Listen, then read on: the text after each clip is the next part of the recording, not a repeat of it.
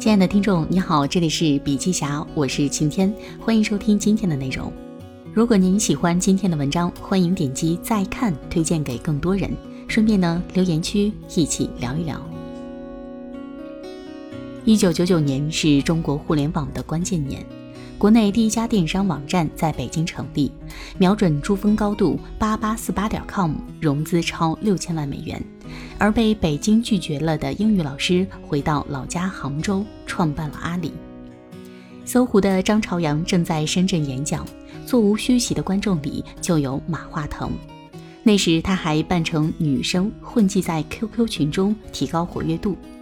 当时很多人都以为搜狐、新浪、网易门户三巨头的辉煌无人能超越。那是一个疯狂的年代，大洋彼岸。互联网公司经历了史无前例的大行情，从两千多点突破五千点，一家卖猫砂的电商就能募一亿美元。同样是一九九九年，两位麻省理工的教授出版了一本名为《体验经济》的书，完整的阐释了美国商业实践中体验经济已经成为趋势。但是与互联网掀起的滔天巨浪相比，体验经济就如一阵看不见摸不着的清风，却被吹皱一池春水。很快，互联网泡沫破碎了，但是用户体验、体验设计、产品设计需求井喷，而且快速的从互联网企业延伸到所有企业，所有行业都在见证线上与线下、虚拟和真实体验的无缝衔接。所有创业者都在试图刷新人的体验。体验经济是一种视角。进入后工业时代，产品和服务就已经不能满足消费者了，人们需要更加整体、更加混融，甚至比用户自己更了解他们的全维度体验。中国的商业土壤、工业化和信息化两股浪潮的叠加，带来了体验经济的大繁荣，而我们早已经习以为常了。就比如外卖、电商的到家服务，其实是从产品、品牌、客服、物流、外卖，包括直播电商、大数据智能化的一整套体验。可以说，中国经济的奇迹不仅在于数字增长，更在于不断发现人的需求，满足人的需求，刷新人的体验。人们在抖音、快手、B 站上发现了无限种人生。在拼多多聚划算、名创优品的快速扩张中，重新认识下沉市场；也在完美日记、泡泡玛特的崛起中发现新渠道或者是新需求，可以创造新品牌。因为幅员之广、人口之众、市场之大，这些体验驱动的商业模式诞生在中国。二十余年的发展，已经让这种经济样态沉淀出一套完整的思维体系——体验思维。最近呢，《体验思维》一书刚刚上市，就引发了商业、学术、媒体圈的热议。故此，我们专访了体验思维的提出者黄峰，在对谈中尝试厘清经济和数字背后人的发展脉络。传统与互联网行业如何发现人的需求，重构人的体验呢？中国新商业的转型将如何刷新体验？体验如何重塑人和品牌的关系？未来的行业趋势又是什么呢？我们从黄峰的专访当中提炼出体验思维所涉及的用户体验、市场演变、品牌营销等商业问题，从商业实践到理论，没有废话，都是干货。中国成为体验经济的沃土，是因为产品、服务、体验的大发展、大繁荣，在很多行业是同时发生的。回顾体验经济，梳理体验思维的脉络，也就理解了中国工业化和信息化的叠加发展和交叉融合。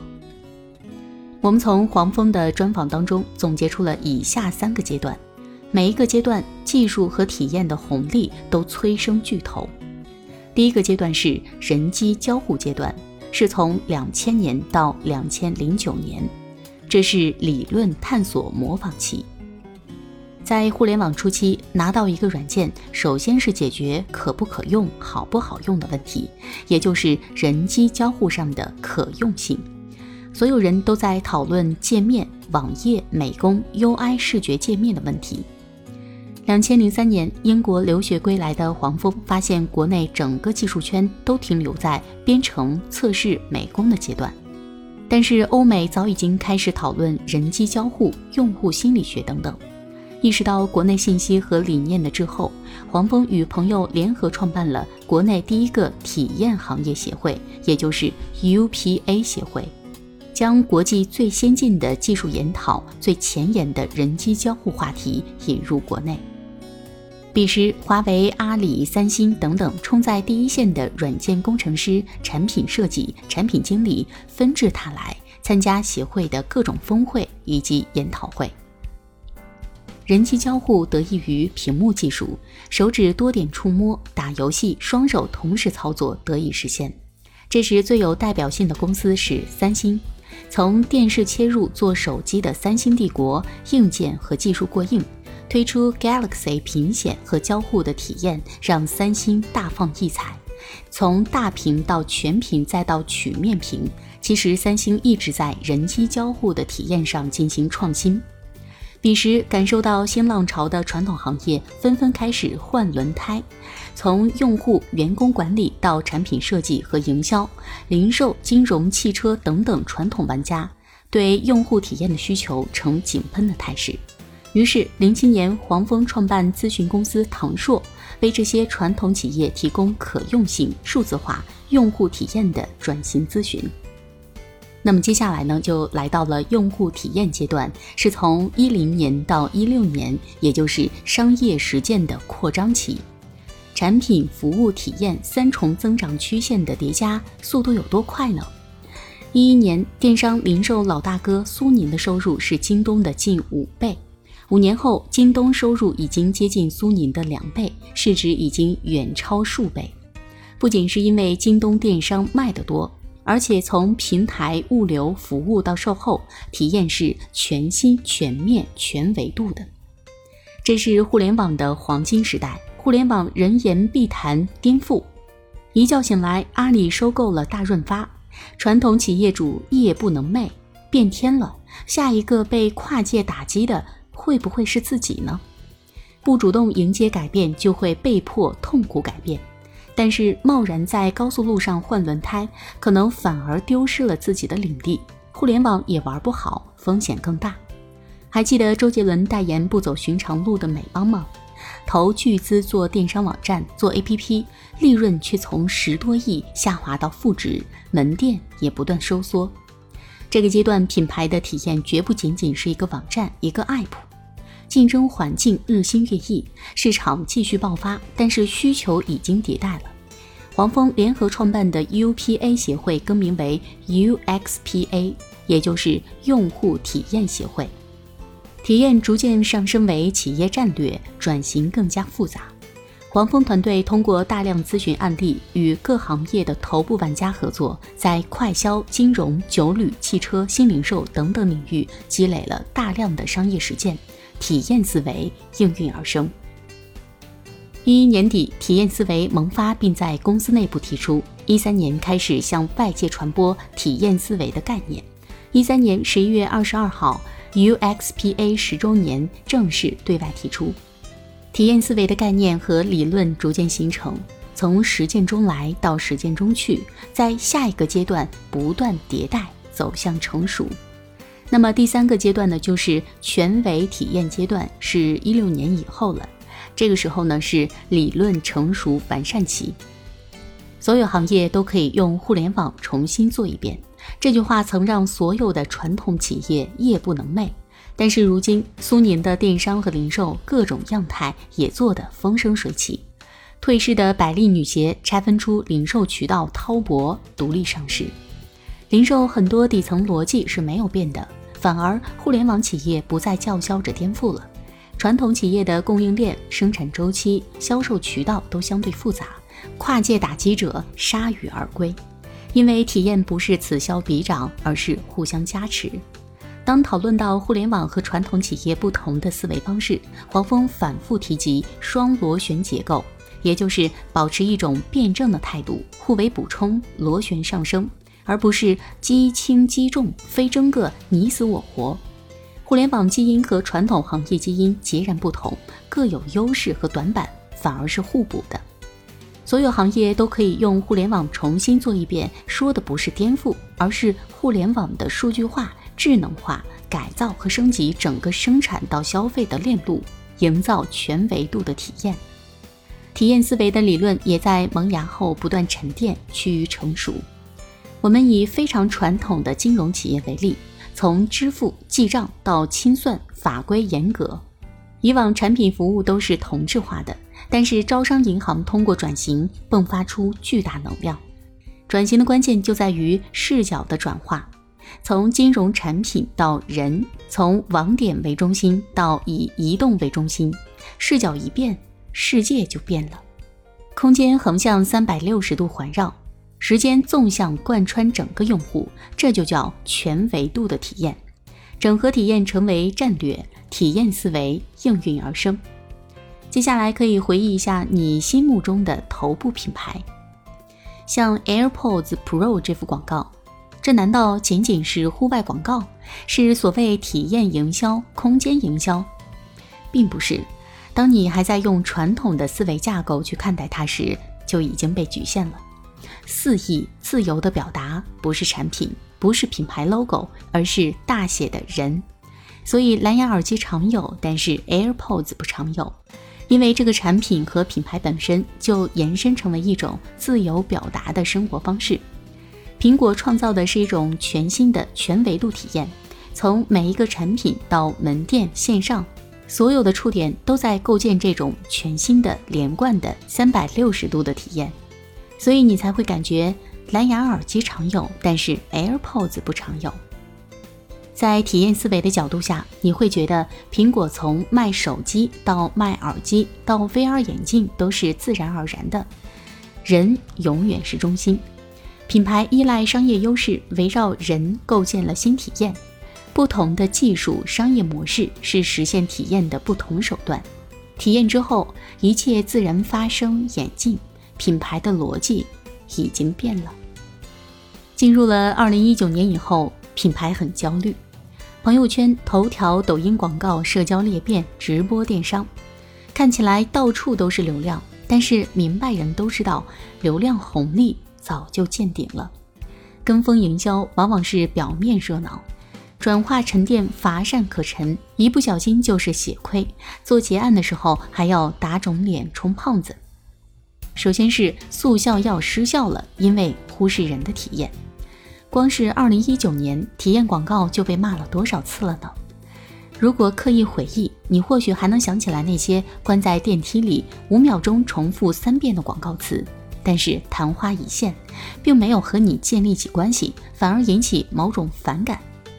我们必须承认，当下进入了产品爆炸的时代，人们在无数选择中失焦，所有品牌都在成为备胎，速效药正在失效，甚至产生副作用。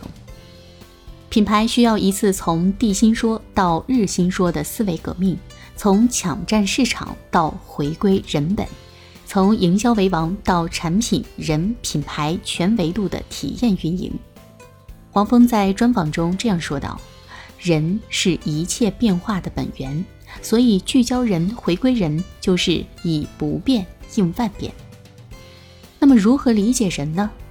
他和团队从四百多个商业项目咨询实践中建立起五百多个人物画像，沉淀为中国人物博库。这是抛开偏见的枚举式客观观察。在这个不断更新的人物博库中，品牌可以从七类核心人群中匹配最核心的一群人，理解他们的价值、影响和转化。那么，抓住了他们的痛点，改变体验，随着人的变化而变，才能运筹帷幄，决胜千里。那么，第二点呢，就是品牌价值不在灌输，而在于感知。华为卖的是中等收入男人最爱的手机吗？小米卖的是性价比无敌的手机吗？星巴克卖的是第三空间吗？这些品牌从来没有挂出过这样的广告语，没有一个是在你耳边反复去说同一句话，强迫你记住它的定位。品牌需要转化视角，用体验链接人。碎片化的互联网时代，渠道已经化为粉尘触点，人接触品牌就如同接触空气，无时无刻、无处不在。接下来举个例子，十年前，零售要通过层层代理，从经销商到加盟门店，才能让你在逛街时接触到品牌。但是现在，上班摸鱼刷抖音，看到口红链接好看买；吃饭刷微信，公号图文推荐当季新款搭配买；同办公室小姐妹说什么什么品牌出了个底妆，夏天不油好用，那么链接来一个。晚上留一刀，薇娅又要直播了，这就叫触点粉尘化。对于每个人，接触是看似随机偶然的；对于品牌，就是要做到三百六十度的全维度、全链条体验，才能在一次偶然的接触中让它怦然心动。星巴克每家门店弥漫的咖啡香，从小程序、会员卡到门店，咖啡杯和店员围裙上的星巴克绿。每一个细节，每一个触点，都在提供无声的体验。在星巴克烘焙工坊的空间中，体验咖啡的奇妙之旅，在辅助 AR 技术和解读，久而久之就成了咖啡文化的代言。喜茶也是一家具有设计基因的饮品店，无论是推陈出新的奶茶，还是你想都想不到的跨界联名周边，都在刷新人的体验。人是所有体验的综合体，由感受、情感、记忆、判断、理性组成。体验可以不需要话语，但是春风化雨，润物无声。正如黄蜂所说，定位服务于企业层面，而体验服务于人。大众消费者用户包括员工，主体不同，形成两套不同的话语体系，也就是定位和体验，定位理论和体验思维。这就是从地心说到日心说的品牌革命。站在营销的角度看到的，永远是战场，是竞争，是抢夺心智，是一刀致命。但是消费者不是敌人，品牌不可能一劳永逸。只有站在人的角度，才能看到触点、痛点、痒点，复原真实的消费链路。事实上，二零一九年，腾讯、阿里、头条系都不约而同地提出了全链路营销，但是只能基于自己的生态去服务品牌，而体验思维回归人本主义，站在人的角度复原整个体验旅程。看到触点、痛点、痒点，也就发现了刷新体验的机会。近几年，我们已经反复看到，速成反而带来速朽。可持续、长期主义才能成就品牌。第三点呢，就是营销不等于品牌，品牌需要可持续。中国曾经长期处于物质匮乏的状态，所以人们需要大量产品，品牌也良莠不齐。一句广告语就可以创下巨大销售额。但是需求逐渐被满足，上个阶段活下来的企业必须转换视角。用品牌、用体验去思考问题，投央视、投分众，或者是社交裂变就能单点打爆的时代已经过去了，全面战场已经展开。就拿餐饮行业来举例，倒回去十年，很多人都还以为中餐是无法标准化、品牌化的，但是一部分企业选择了投资中央厨房和供应链升级，背后还进行了一系列的品牌、门店服务的体验升级。比如说，今天已经成为头部餐饮的火锅巴奴、快餐老乡鸡、中餐西贝等等。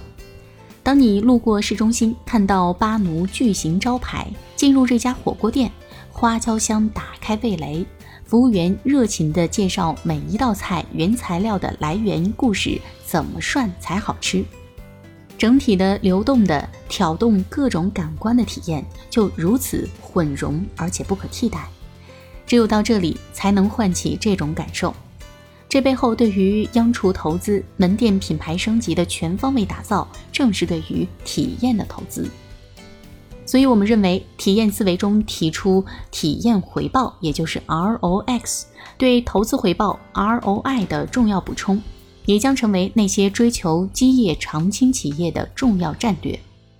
又比如，前期斥巨资去找到最正宗的茶叶原产地，进行茶产业全流程的改造升级，创新了小罐装。但是很多人不知道，这个一直被抄袭、从未被超越的包装，出自创始团队的灵光乍现，而它的实现出自一位日本设计大师之手。小茶罐的门店其实来自苹果店的设计团队。好的体验就像羚羊挂角，无迹可寻，但是在你看不到的地方就是玄机。十五世纪，欧洲迎来文艺大爆发，诞生无数文学、绘画、建筑、雕塑的人类瑰宝。文艺复兴背后的原因在于宗教革命，教会对圣经的解释权、垄断权被打破了，人性得以解放。所有的普罗大众不再需要给教会交钱，依赖教皇、教士去解释用希伯来语写成的圣经，因为印刷术普及，人们可以阅读英文、德文的圣经，只要内心相信，就可以与上帝对话。那为什么要荡开一笔写文艺复兴呢？因为这正是我们见证的当下。技术不断的去掉中介，不断的解放人，以人为本，构建全新的体验。每一个人都可以肆意表达，都可以与品牌直接对话，或赞美，或批判。消费者直接用脚、用时间去为自己想要的世界进行投票。直接对话，及时反馈，一切伪造的人设都可能瞬间崩塌，一切标语口号都可能被解构。正如采访中黄蜂所言，无论是消费者还是品牌，都在进入一个真我的时代。人不断被技术解放，不断表达自我真我，所以消费者会讨厌灌输、鄙视虚伪，更注重品牌的三观，在体验中感受品牌的言行，而不是被动接受。体验经济时代，一切皆可感受，一切无处可藏。无论是明星、idol 还是产品品牌，需要重新发现人，进行全方位的接触，用流动的体验进入人心。这是商业和技术带来的机会，重新发现人，一个混融的、流动的、立体的大写的人，自然能引领当下这个时代。好了，今天的内容分享就是这样，感谢收听，我们下期再见。